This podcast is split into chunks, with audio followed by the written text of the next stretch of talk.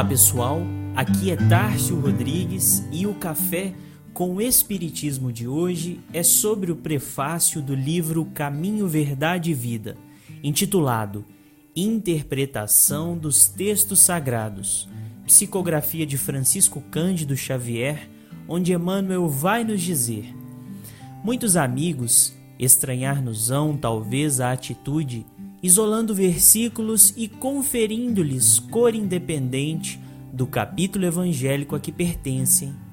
Em certas passagens, extraímos daí somente frases pequeninas, proporcionando-lhes fisionomia especial e, em determinadas circunstâncias, as nossas considerações desvaliosas parecem contrariar as disposições do capítulo em que se inspiram. Assim procedemos, porém, ponderando que num colar de pérolas, cada qual tem valor específico e que no imenso conjunto de ensinamentos da Boa Nova, cada conceito do Cristo ou de seus colaboradores diretos adapta-se a determinada situação do espírito nas estradas da vida. A lição do Mestre, além disso, não constitui tão somente um impositivo para os mistérios da adoração. O Evangelho não se reduz a breviário para genuflexório. É roteiro imprescindível para a legislação e administração, para o serviço e para a obediência.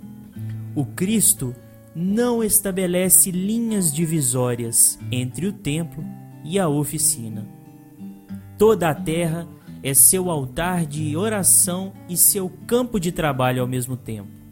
Por louvá-lo nas igrejas e menoscabá-lo nas ruas, é que temos naufragado mil vezes por nossa própria culpa.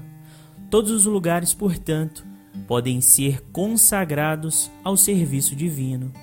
Muitos discípulos, nas várias escolas cristãs, entregaram-se a perquirições teológicas transformando os ensinos do Senhor em relíquia morta dos altares de pedra.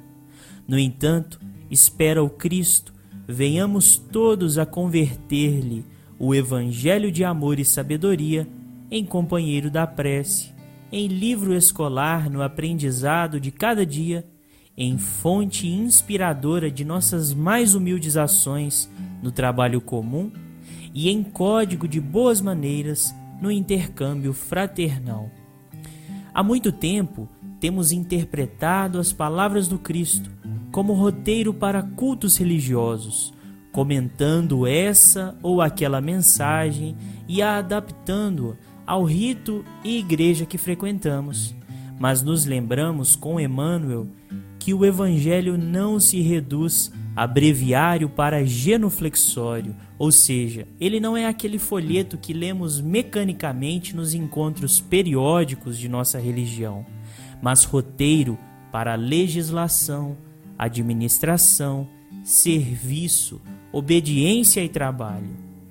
E pela própria amplitude do ensino do Cristo, ele não pode estar circunscrito ao meio religioso deve ter implicações sérias para a filosofia, ciência, religião, podendo ser aproveitado por todas as pessoas de boa vontade que estiverem dispostas a buscar esse manancial de conhecimento.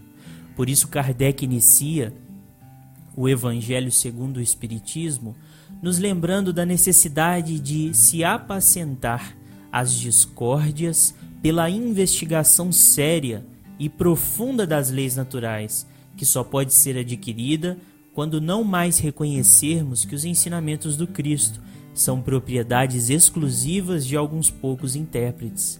Kardec diz que a ciência e a religião não puderam até hoje entender-se porque encarando cada uma as coisas do seu ponto de vista exclusivo, reciprocamente se repeliam faltava com que encher o vazio que as separava, um traço de união que as aproximasse.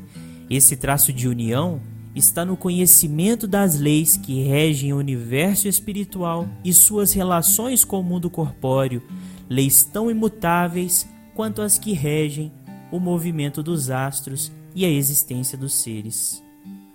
Reconhecer que leis naturais existem e que precisamos nos apoiar para investigá-las e bem interpretá-las é necessidade urgente de nossos tempos.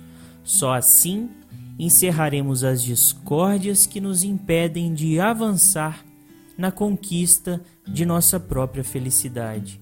Como conclui Emmanuel, temos imensas distâncias a vencer no caminho para adquirir a verdade e a vida na significação integral.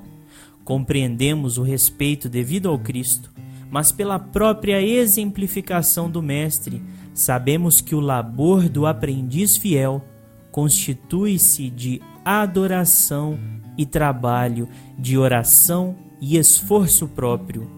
Quanto ao mais, consola-nos reconhecer que os textos sagrados são dádivas do Pai a todos os seus filhos e por isso mesmo aqui nos reportamos as palavras sábias de Simão Pedro, sabendo primeiramente isto, que nenhuma profecia da Escritura é de particular interpretação.